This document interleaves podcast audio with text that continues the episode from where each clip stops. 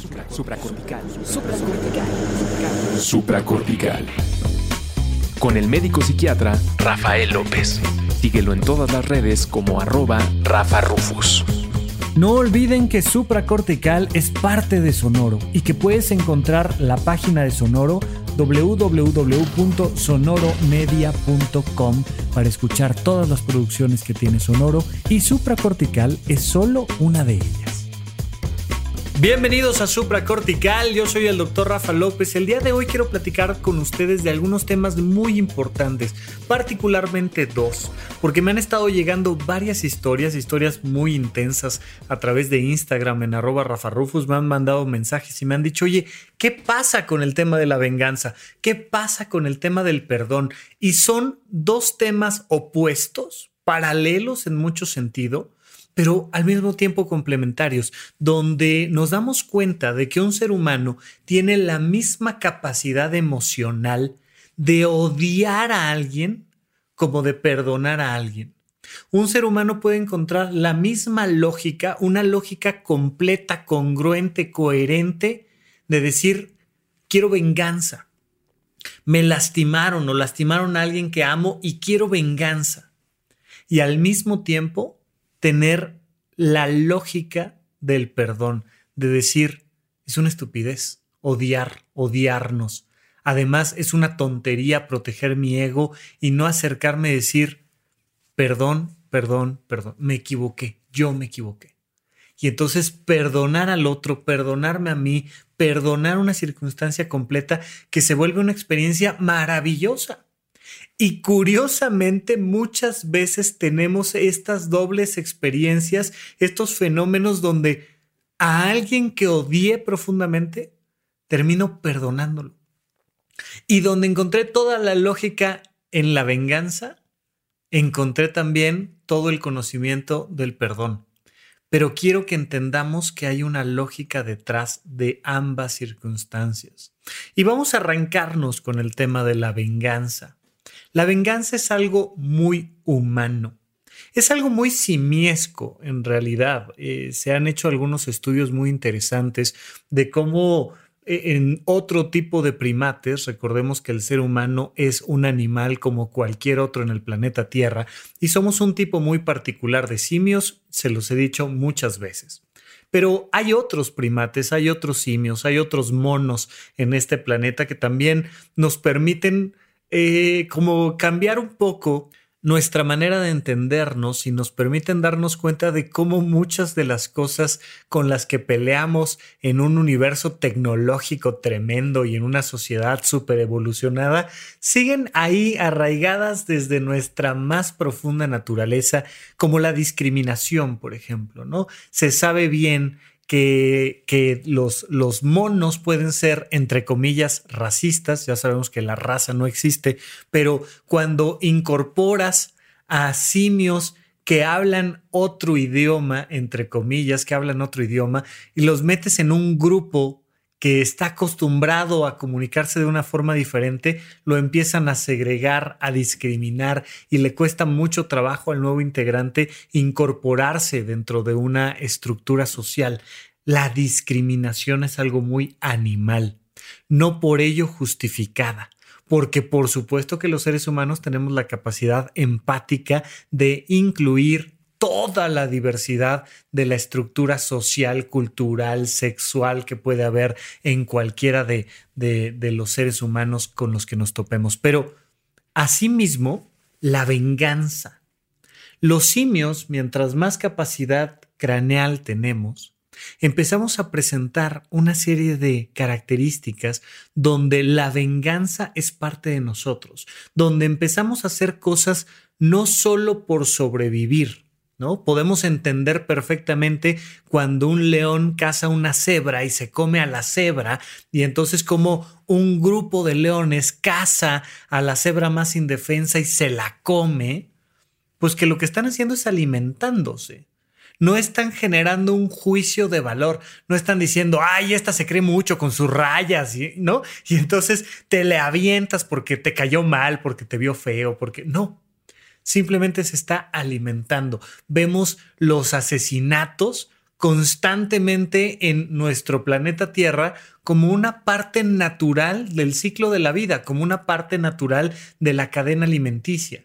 Y empezamos a darnos cuenta de que, por el contrario, muchos seres humanos, muchos simios en realidad, hacen cosas por gusto no por alimentarse, no por protegerse del clima, no como un instinto natural, sino como un acto simbólico. Los simios somos muy simbólicos y de los simios los seres humanos somos el gran simio simbólico. Y entonces hacemos muchas cosas por lo que significa. Y basta con que te acerques un poquito a cualquier conversación, hoy en día virtual, en otros momentos presencial, donde de repente te reúnes con los amigos, con las amigas, y empiezan los simbolismos a surgir. Oye, ¿y viste cuántas veces se sirvió café? ¿Y viste lo que pidió del menú? Y viste qué color traía puesto el día de ayer y viste y de repente y viste qué auto tiene y viste dónde trabaja y viste qué sombrero traía y si traía sombrero o no traía sombrero y viste si es de pipa y guante o si es de chanclas y guaraches y, y empezamos a darle una interpretación simbólica a todo. Y podemos entonces empezar con esto que se denomina la agresión pasiva. Una persona pasivo-agresiva que agrede a alguien más a través de no actuar, por ejemplo, y lo que significa no actuar. Y una actividad pasivo-agresiva como puede ser, oye, este, te prometo que sí voy a ir a tu fiesta de cumpleaños, yo sé que para ti tu fiesta de cumpleaños es muy importante, y te prometo que sí, de verdad, claro que sí, ahí voy a estar. Y el día a la última hora, en el último momento posible, te aviso, híjole, perdóname, perdóname, qué pena, no voy a poder llegar. No voy a poder llegar porque se me ponchó la llanta, no voy a poder llegar porque lo que tú quieras. Y te lo hago una vez, dos veces, tres veces. Y hay un símbolo detrás. Hay el símbolo de en realidad quiero estar ausente de tu vida. Pero pasa igual con hombres y mujeres y nos vamos dando cuenta cómo los hombres pueden criticar o no a otro por cómo se viste o por cómo se viste demasiado o si se pone cremas o no se pone cremas o si usa unos colores o usa otros o si toma cerveza o no toma cerveza o si y te vas dando cuenta una y otra vez cómo todo el mundo está atento a los signos y a los símbolos. Y ahí arranca la venganza. Porque muchísimas veces buscamos reparar un daño a través de un símbolo.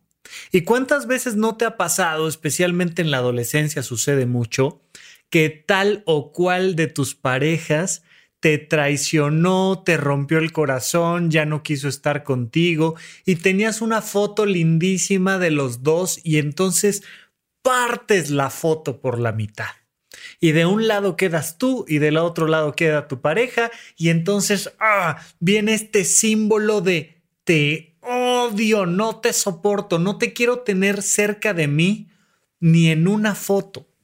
Y aunque no te enteres y aunque no te lo cuenten, yo voy a hacer algo para para equilibrar las cosas porque te di mucho, ¿no? Y empezamos con estas ideas de, ah, pues mira, quiero que me regreses todo lo que te regalé y quiero que me regreses los peluches que te mandé y quiero que me regreses este, la, la, paleta que te compré cuando fuimos a la feria, que, ¿no? Y empiezas a pedir unas cosas tan extrañas. Yo recuerdo alguna ocasión, una, una amiga eh, estaba viviendo con el novio y hubo ahí algún conflicto y el novio se llevó literalmente hasta el salero de la casa donde vivían juntos. Y uno empieza a pensar, ¿qué onda? O sea, ¿cómo por qué? Esto mismo que te pasa cuando estás viendo una película y que dices, espérame, espérame, ¿por qué este personaje siempre sale vestido de morado, no? En Breaking Bad hay un personaje que todo el tiempo usa cosas moradas. Y entonces la repetición del signo o la intensidad del signo que hace que uno se pregunte ¿por qué? ¿Por qué alguien se lleva hasta el salero?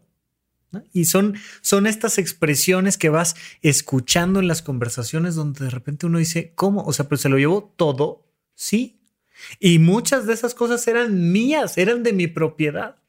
Tengo otra amiga por ahí que decidió divorciarse un día y se dio cuenta de que el anillo de compromiso que le habían dado no era ni de oro blanco ni de diamante. Lo llevó a empeñar, no, ella en su, en su acto de venganza dijo, pues voy a empeñar el anillo de compromiso. Y entonces, inmediatamente en cuanto terminaron la relación, ella agarró y fue a una, una tienda de empeño muy famosa acá en México y le dijeron, señorita, discúlpeme, pero este, pero el anillo no es de oro, ni de plata era, no me acuerdo de qué era, pero el anillo no es de oro. Oiga, bueno, pues entonces, aunque, sea por el diamantito ahí, deme unos pesos o algo. Es que, ¿qué cree que no es diamante? ¿Y qué significa? Imagínate tú que hace cinco años te hayan propuesto matrimonio con un diamante falso. Por ahí, si mal no recuerdo, había una historia de Donald Trump de que regalaba también joyas falsas. ¿Qué significa que alguien regale una joya falsa? ¿Y qué te genera? Y entonces cualquier persona que, que, va escuchando estos signos, estos símbolos, que va diciendo, no manches, pues ¿y entonces qué hiciste? ¿Cuál es el acto de venganza correspondiente a que te hayan regalado un anillo de compromiso falso? O a que te hayan prometido un trabajo y no te lo hayan dado. O a que te hayan dicho que iban a ir a tu fiesta de cumpleaños y siempre no o a que te hayan jurado fidelidad eterna y resulta que tu pareja se acuesta con tu mejor amigo, con tu mejor amiga. ¿Y qué pasa? Y cómo en algún momento a todos nos parece obvio y nos parece lógico el deseo simbólico de venganza, porque ojo, la venganza siempre es un acto simbólico. Muchas personas ejercen venganza pensando más bien en justificarlo a través de un tema de justicia. Oye, pues es que es lo justo, es lo que toca y les ves los ojos y les ves los ojos llenos de venganza. Y dices, no, espérame, aquí no hay un tema de justicia, aquí hay un tema de venganza. La justicia y la venganza son dos cosas muy diferentes, porque la justicia tiene los ojos vendados porque están vendados ante el juicio de valor. Es simplemente lo que pesa por lo que pesa. Y tenemos perfectamente clara esta imagen de la justicia con su balanza, con su báscula y los ojos vendados. Es darle a cada quien lo que le corresponde. Pero la gran mayoría de los casos, y sobre todo piénsalo en términos de divorcios, la gran mayoría de los divorcios no buscan la justicia, buscan la venganza. ¿Sabes qué? Quiero que le quites a este imbécil todo, porque un día llegó y me dijo que se iba a ir a vivir con una mujer más joven, dejándome a mí con sus hijos y que sí, me iba a dar la pensión alimenticia y me iba a dejar la casa y lo que quieras pero me está cambiando por una mujer más joven. Y entonces yo no quiero justicia, quiero venganza. Estas parejas que muchas veces dicen, hombre, no te preocupes, el día que simplemente ya no quieras estar conmigo, vienes y me lo dices y tan tranquilos. Y llegas y les dices, oye, ya no quiero estar contigo. Y, y empiezan los platos rotos y los gritos y los y, y dices, ¿de qué me hablas? Pues es que entonces no, no estábamos en esa capacidad emocional de aceptar que alguien llegue y te diga, ya no quiero estar contigo, quiero estar con alguien más. Y no es un tema de justicia, es un tema de venganza que dices, maldita, o sea, ¿qué, qué te pasa? ¿Por qué te estás yendo con otro? Y además otro que es mi amigo. Y además no solo es mi amigo, es mi socio. Y, y se empiezan a dar estos dramas donde las relaciones de pareja tienen muchísimo historial, pero que lo podemos ver incluso con nuestros hijos. Y tengo por ahí el caso de un padre que está siendo demandado injustamente por su hijo. Y de repente decir, me dan ganas de ir y abrazarlo y compartir la vida con él y, y de repente me, manda por ahí una imagen de, que está haciendo tal o cual cosa y que anda de viaje o, o lo veo en redes sociales y por un lado me dan ganas de festejarlo y por otro lado no lo quiero ver ni en pintura porque me demandó. ¿Quién gana y quién pierde cuando hablamos de venganza? ¿Existen las venganzas justificadas? habría actos obvios donde cualquier persona, cuando alguien de forma universal, tendría derecho a ejercer venganza, a pedir venganza? ¿Hay venganzas justificadas? Y al mismo tiempo, nos encontramos a los grandes maestros diciéndonos que el camino a la felicidad eterna es el perdón radical. En semiología de la vida cotidiana se habla de el perdón radical y el amor incondicional. Tomado, por supuesto, de las más antiguas filosofías y religiones, donde te dicen el camino es el perdón. Y donde vemos muchas veces, por ejemplo, en las historias que narra la Biblia de Cristo, cómo llegaba y perdonaba. Y decía, ¿de qué me hablan? O sea, pues no tengo otra cosa que hacer más que perdonar a estas personas que se han equivocado. Y a María Magdalena antes de ser eh, apedreada y llega y la salva y le dice, María Magdalena, maestro, ¿qué hago?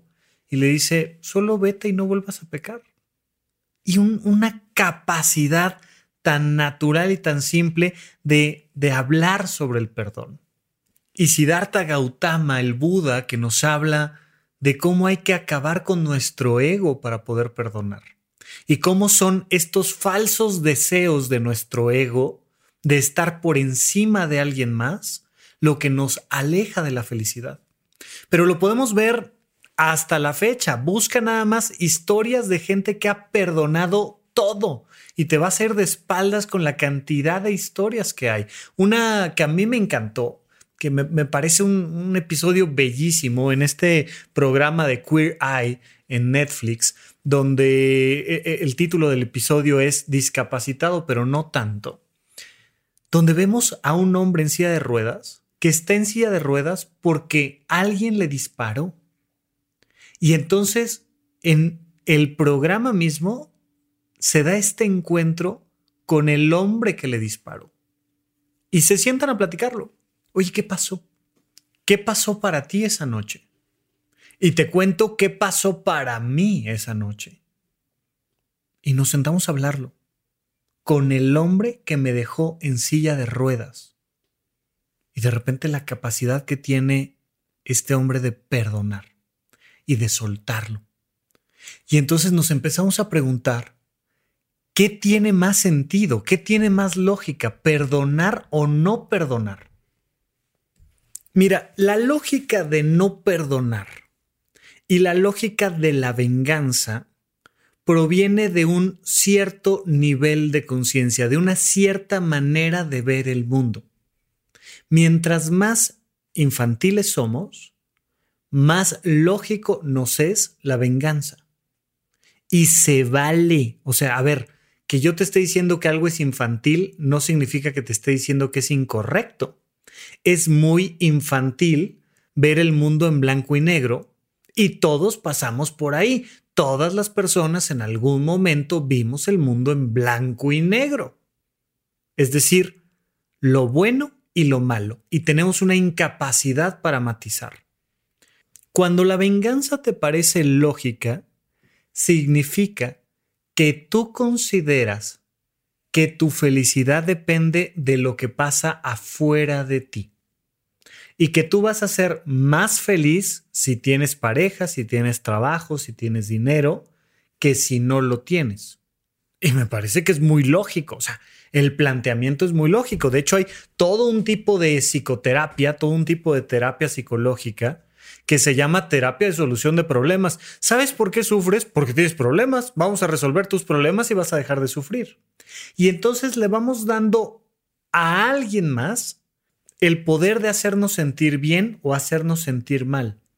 Oye, si tú te sales de fiesta y yo me quedo esperándote que soy tu padre, voy a estar preocupado por ti. si no sales de fiesta, no voy a estar preocupado por ti. Suena muy lógico.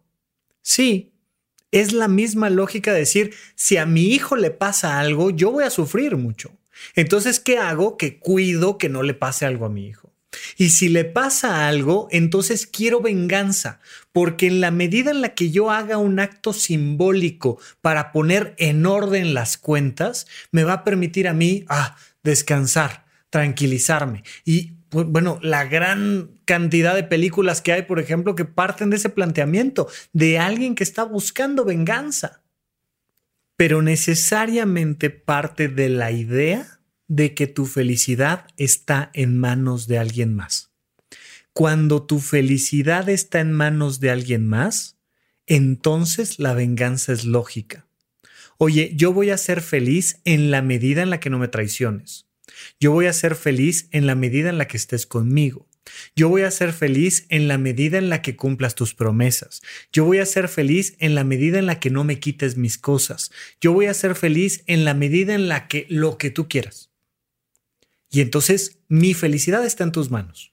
Si mi felicidad está en tus manos y agarras y te vas con mi felicidad, pues entonces te alcanzo y te pego para que no te andes llevando mi felicidad, ¿no? Y entonces viene este, este doble proceso muy curioso cuando las parejas dicen, es que, ah, te, odio, pero no puedo vivir sin ti. Porque como traes mi felicidad en tus manos, pues entonces agarras y te la llevas y no lo tolero. Y entonces estas parejas que no se pueden separar porque eh, están unas semanas separados y no aguantan, porque no saben crear su propia felicidad. Por lo mismo, no saben perdonar. Y como no saben perdonar, cuando regresan y vuelven a estar juntos, se vuelven a odiar. Porque hace cinco años me traicionaste, porque ayer me dijiste, porque me dejaste ir, porque me dejaste correrte, por lo que sea. Y se vuelve una contradicción tremenda, porque ¿cómo le hago? Fíjate, para poderte separar de alguien, lo tienes que perdonar. Si no, no te separas. No te separas simbólicamente, aunque físicamente te alejes de una persona, si tú lo odias, si tú la odias, eres su esclavo para siempre. Para poder salirte de un trabajo, para poder alejarte de casa de tus padres, para poder separarte de una pareja que te hace daño, necesitas perdonar. Porque si no, te los llevas en la mente y en el corazón todo el tiempo. Y de repente estás en una reunión y alguien hace un pequeño comentario de, de la persona en cuestión y ah, sientes cómo se reacomoda o cómo se desacomoda el picayelo y te vuelve a doler adentro. Porque no lo has soltado, porque no lo has perdonado, porque sigues pensando que esa persona se quedó con un pedazo de ti. Y te volteamos a ver todos y te puedes ver tú en el espejo y estás completo, estás completa, no te falta nada.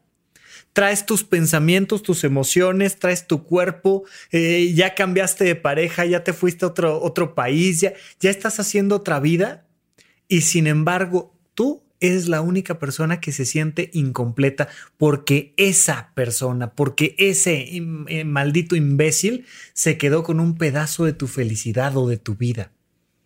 Tú no puedes ser libre mientras no perdonas.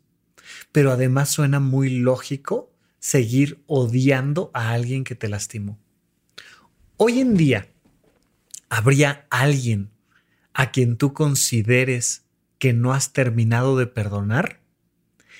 Si sí, es porque sientes que algo te quitó. Te quitó una esperanza, te quitó un cariño, te quitó, te quitó un pedazo de ti, yo no sé qué te quitó. Pero si estás odiando a alguien, si quieres vengarte de alguien, es porque sientes que se quedó con un pedazo tuyo. Y aquí hay una cosa para reflexionar. Nadie te puede quitar ningún pedazo de tu vida. Nadie.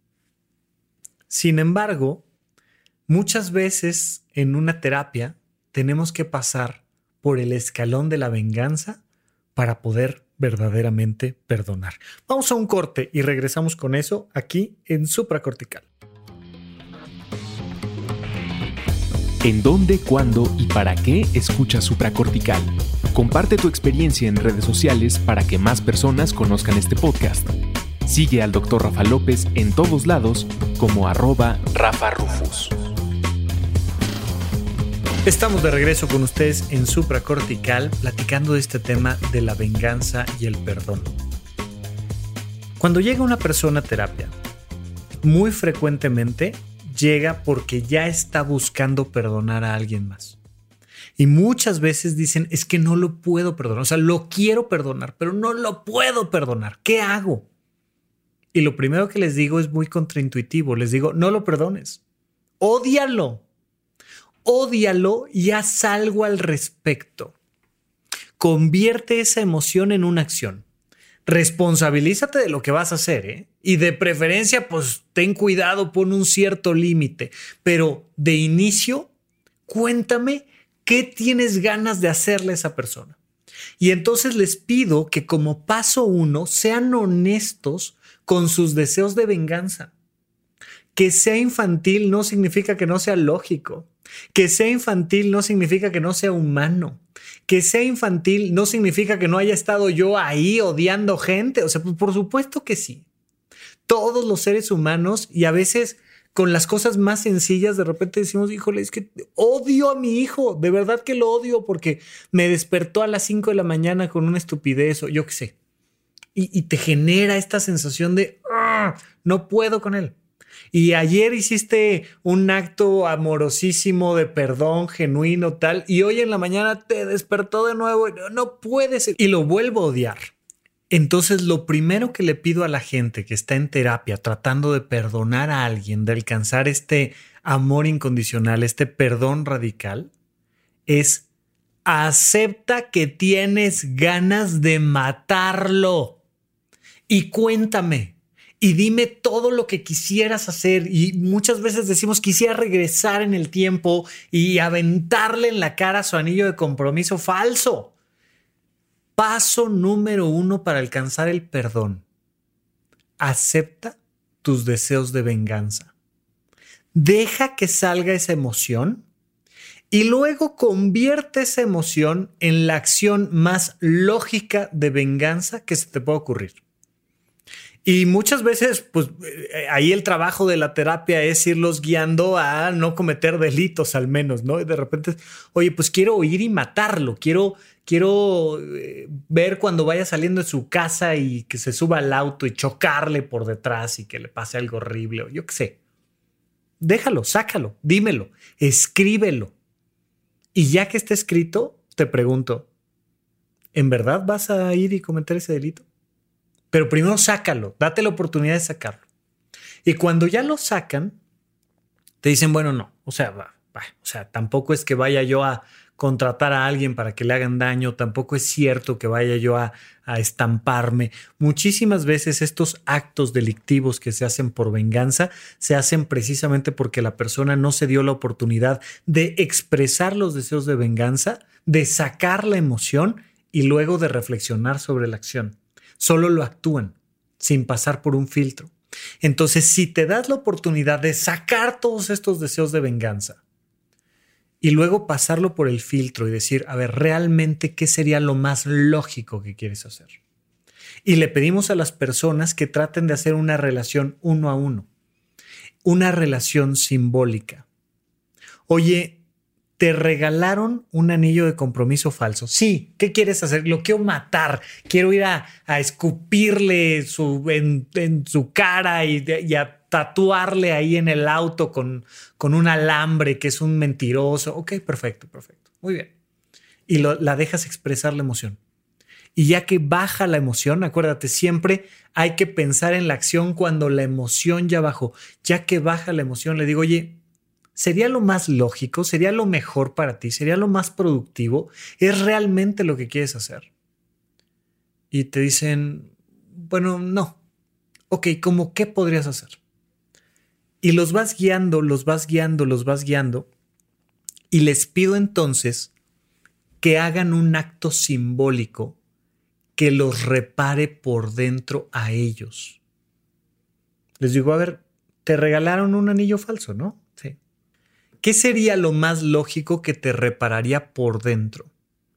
Y por ponerte un ejemplo, podemos llegar a la conclusión de, ¿sabes qué? Me voy a comprometer conmigo. Me voy a regalar yo a mí un anillo de la más alta calidad que yo pueda.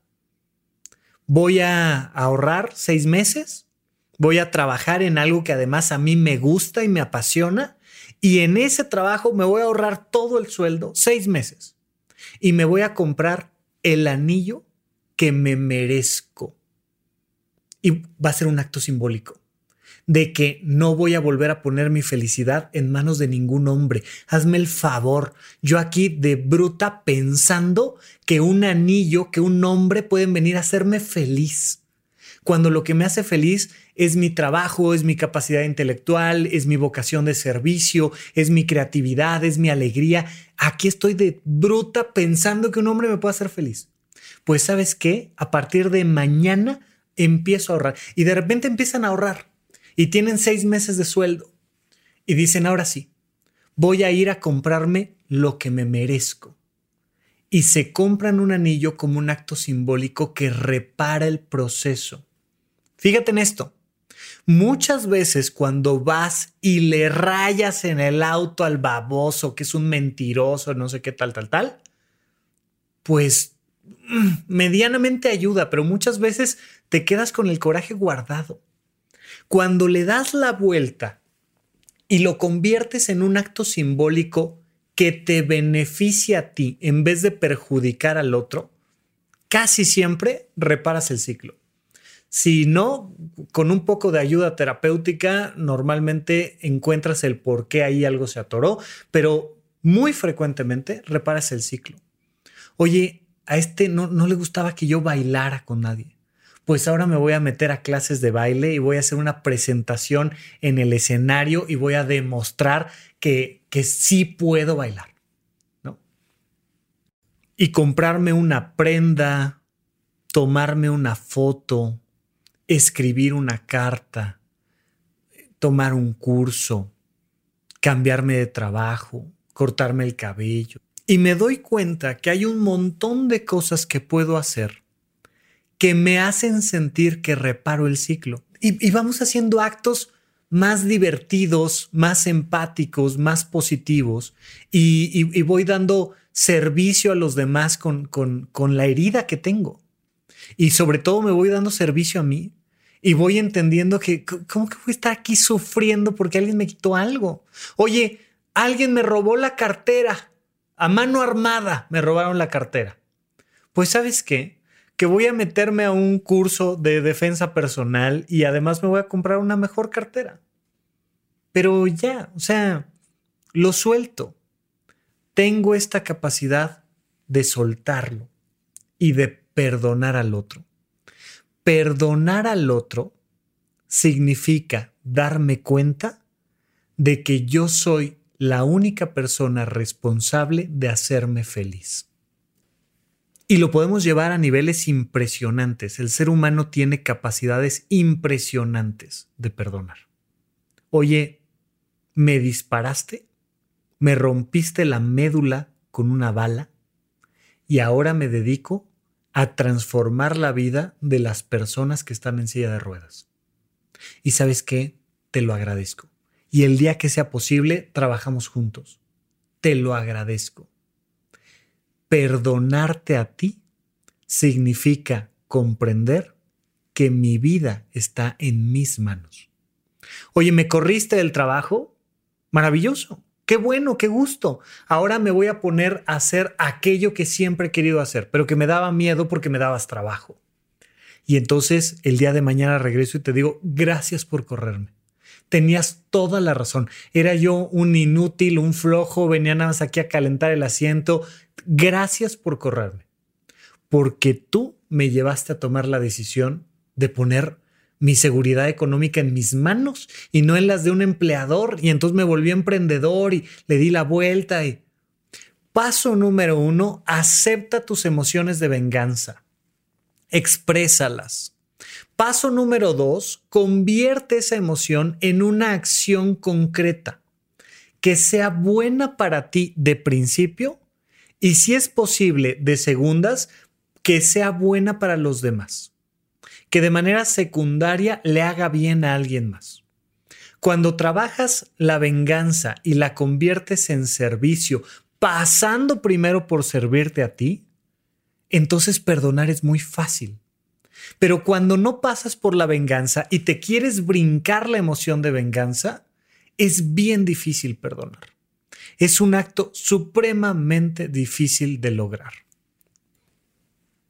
Pero cuando das ese paso y cuando conviertes la emoción en una acción y cuando te das cuenta de que tu felicidad está en tus manos, entonces tienes la capacidad de perdonar al otro.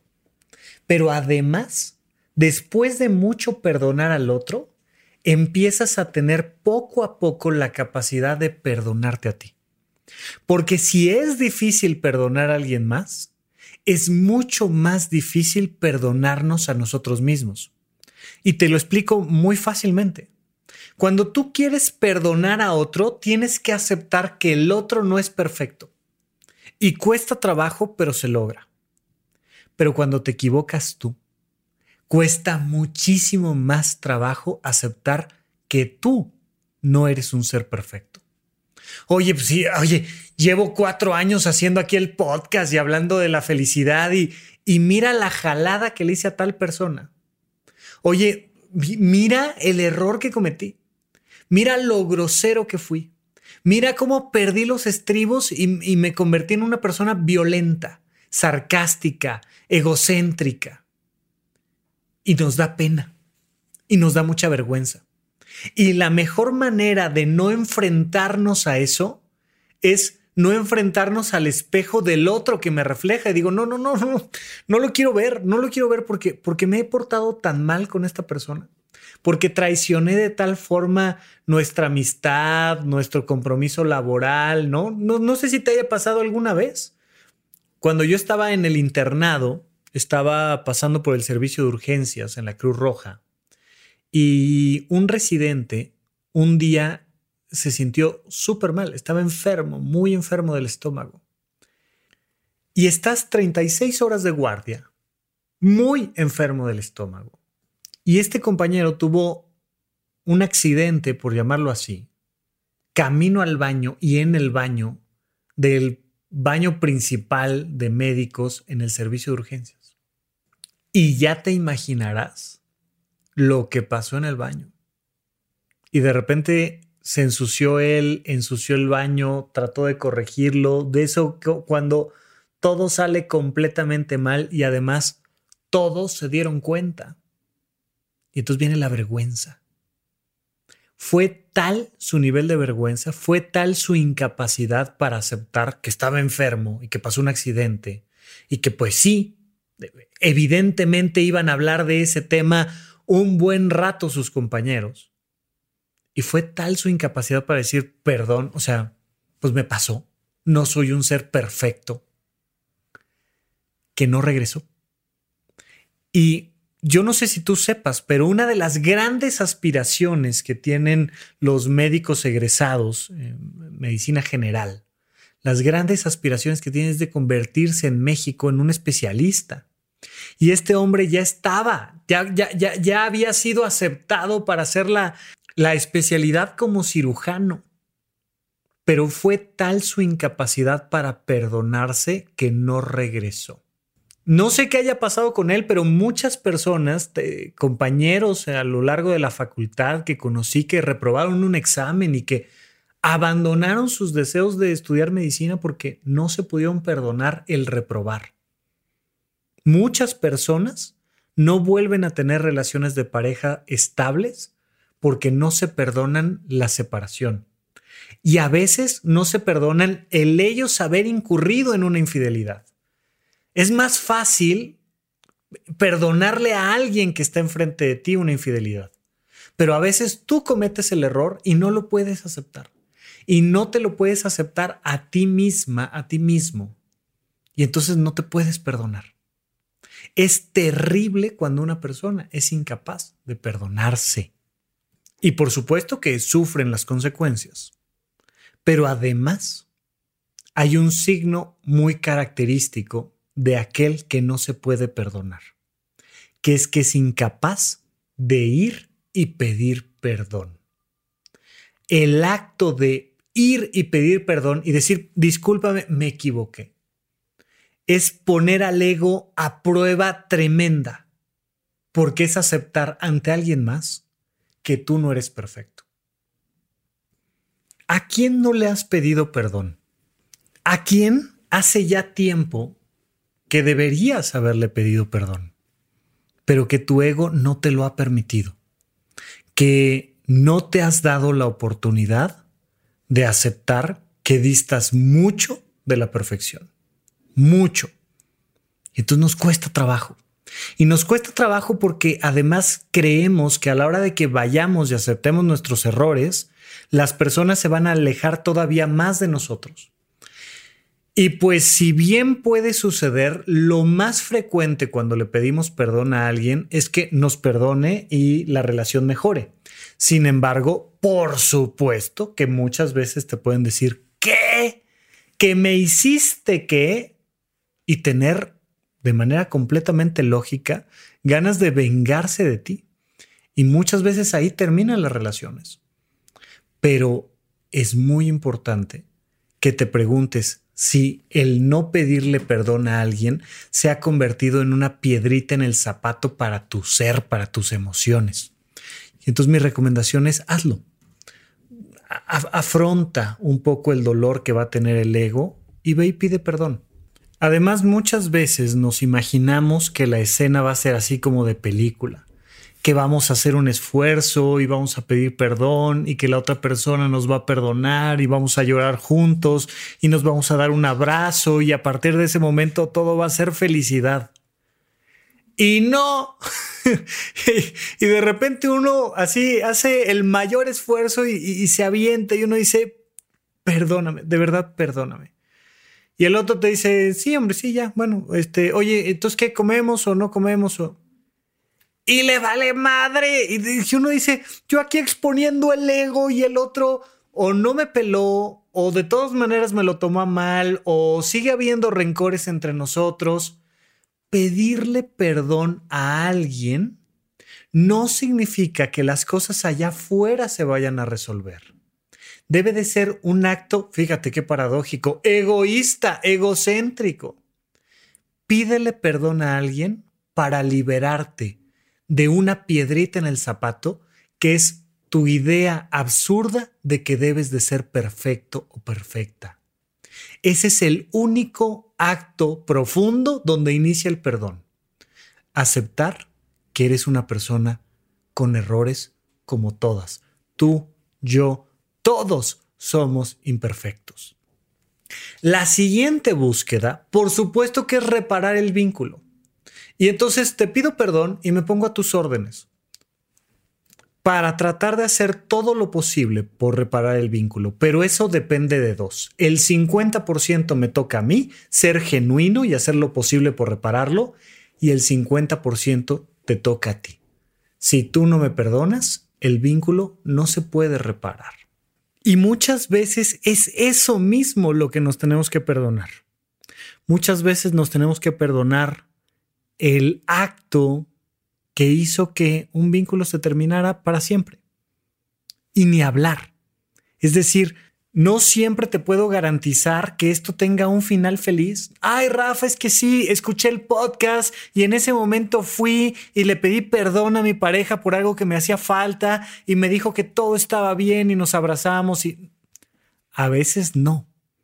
A veces el otro tiene todo el derecho de mantener su visión y querer buscar venganza. Pero lo que sí te puedo garantizar es que cuando tú aprendes a perdonarte a ti y a perdonar a los demás, pero especialmente cuando aprendes a transformar tus emociones en acciones concretas que sean buenas para ti y buenas para los demás, te vuelves invulnerable, te vuelves ahora sí una persona que se siente en la más alta realización personal. En ese sentido, este perdón espiritual no es como de, ay, sí, y nos vamos a perdonar todos y vamos a ser súper felices. No, perdonarte y perdonar a los demás es un acto egoísta, es una manera de soltar un montón de cosas que venimos cargando y de repente te das cuenta que uno dice, ¿sabes por qué te voy a perdonar? Para no cargarte. O sea, es un acto egoísta de decir, ya no quiero saber nada de ti. En verdad, nada por eso te perdono. O bien, ¿sabes qué? Ya quiero ser feliz contigo y por eso te perdono. Pero sobre todo decir, me voy a llevar yo a mí cargando toda la vida, mejor me perdono. Y llegar a esa comprensión donde yo me acepto con mis errores y acepto a los demás con cada uno de sus errores. Ahora, cierro con este comentario perdonar no significa ser negligente, por favor, ¿no? Me, comentaban por ahí en Twitter, igual en arroba Rafa Rufus, doble R en medio. Oye, Rafa, pero, pero no estamos siendo negligentes en el momento en el que estamos aceptando cosas que se pueden modificar. Sí, pero recuerden, eh, en este sentido, la, frase que viene ahí en, en el catolicismo propia de Cristo me gusta mucho. Dale a Dios lo que es de Dios y dale al César lo que es del César. Es decir, una cosa es que tú perdones a alguien y otra cosa es que no metas una demanda. Una cosa es que te perdonen y otra muy diferente es que no pagues los platos rotos. Hay que darle a Dios lo que es de Dios y lo que es de Dios es el perdón. Pero hay que darle al César lo que es del César. Oye, reprobaste el examen, te vas extraordinario, punto. Oye, faltaste a las reglas en pareja que habíamos dicho, aquí está el acta de divorcio. Oye, me transaste en un negocio en la oficina, pues aquí está la demanda por abuso de confianza. O sea, no confundamos una cosa con la otra, porque e, especialmente en México lo he notado, somos muy dados a si te perdono, entonces ya no hay consecuencias. No, no, espérame. Una cosa es que te perdone y otra diferente son las consecuencias. Entonces, bruto de mí, me estaba yo subiendo a un árbol a bajar una manzana, me caí, me rompí el brazo. Me perdono. Pero eso no significa que no vaya a tener que ir al hospital y que me hagan una cirugía porque pues, tamaño trancazo que me metí. Normal, pero me perdono no voy a vivir conmigo reclamándome toda la vida que me rompí el brazo yo a mí mismo. Pues no, me rompí el brazo, ya. Voy y me atiendo, pero me perdono. Me rompiste el brazo. Te perdono, pero tú pagas la cirugía y la rehabilitación. No sé si me explico, pero esto es súper importante. Perdón no significa negligencia. Es decir, el perdón emocional y la justicia pueden convivir en la misma escena. Pregúntate si en algún momento has sido negligente contigo por perdonar a alguien y liberarlo de su responsabilidad. No liberes de su responsabilidad a la gente. Todos los actos tienen consecuencias.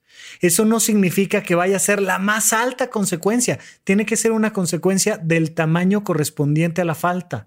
Normal, ahí están las leyes, ahí están los códigos, ahí están los contratos. Tú págame la renta el día que toca y si no me pagas la renta, pues te cobro una penalización, no pasa nada.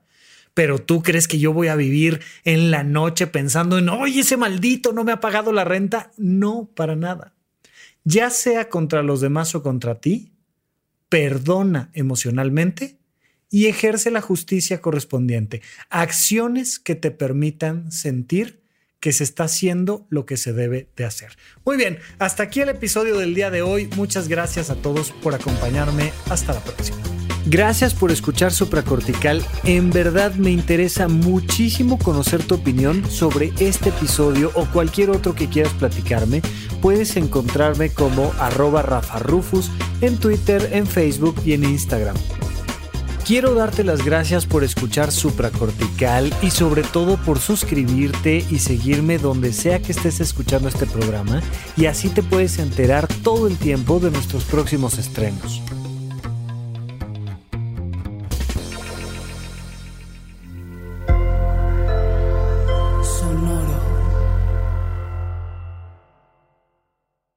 Judy was boring. Hello. Then Judy discovered ChumbaCasino.com. It's my little escape. Now Judy's the life of the party. Oh, baby, Mama's bringing home the bacon. Whoa, take it easy, Judy. The Chumba life is for everybody. So go to ChumbaCasino.com and play over 100 casino style games. Join today and play for free for your chance to redeem some serious prizes. ChumbaCasino.com. No purchase necessary. Void where prohibited by law. 18 plus terms and conditions apply. See website for details. Hola, buenos días, mi pana. Buenos días, bienvenido a Sherwin Williams. ¡Ey! ¿Qué onda, compadre? ¿Qué onda? Ya tengo lista la pintura que ordenaste en el ProPlus app. Con más de 6.000 representantes en nuestras tiendas listos para atenderte en tu idioma y beneficios para contratistas que encontrarás en aliadopro.com. En Sherwin Williams somos el aliado del PRO.